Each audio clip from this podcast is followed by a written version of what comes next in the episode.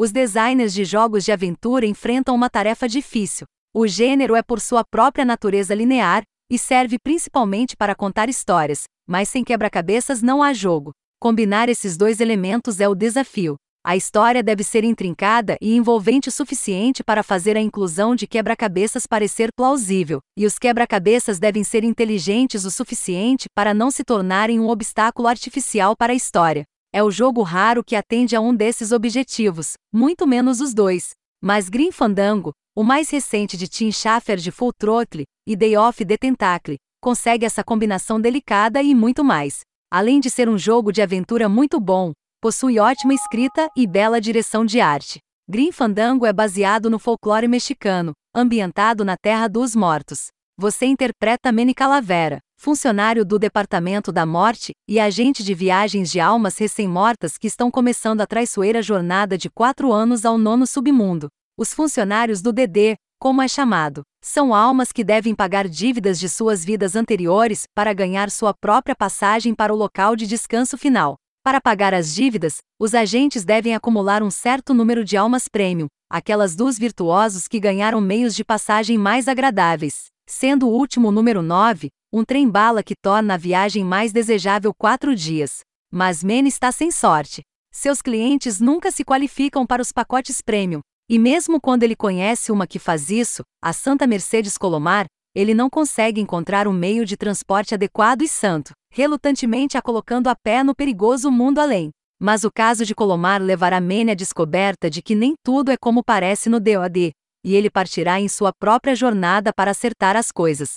O jogo segue quatro anos da vida após a morte de Mene, enquanto ele viaja por uma variedade de locais fantásticos, procurando por Mercedes e a verdadeira fonte de corrupção. Você conduzirá Mene pela cidade de Omarro, a cidade portuária de Rubacava, uma colônia de mineração na borda do mundo, e os portões do próprio nono submundo. Cada local é distinto, com sua própria atmosfera e personagens interessantes. O design visual é consistentemente ótimo, baseando-se em várias fontes latino-americanas, como cantaria azteca angular e os esqueletos estilizados do Dia dos Mortos, e usando-os para criar edifícios e veículos modernos, como navios de cruzeiro e cassinos. O som é igualmente impressionante, com ótima dublagem, efeitos sonoros distintos e uma trilha sonora diversificada e sutil de Peter McConnell, que vai do mariachi ao jazz.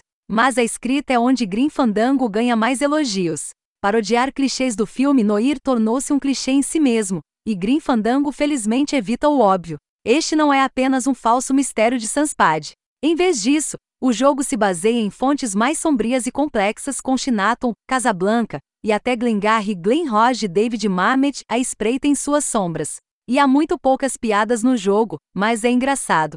Ele deriva seu humor de suas situações e personagens, como ajudante gigante de Manny, Glotis, sem tirar sarro de si mesmo, ajudando a criar um mundo crível.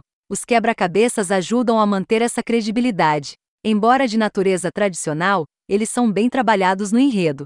E eles são variados, tanto em estilo quanto em dificuldade. Na maioria das vezes, você terá uma série de objetivos conhecidos para concluir antes de passar para a próxima localidade. Esses objetivos são complexos, porém, e muitas vezes as soluções terão várias partes.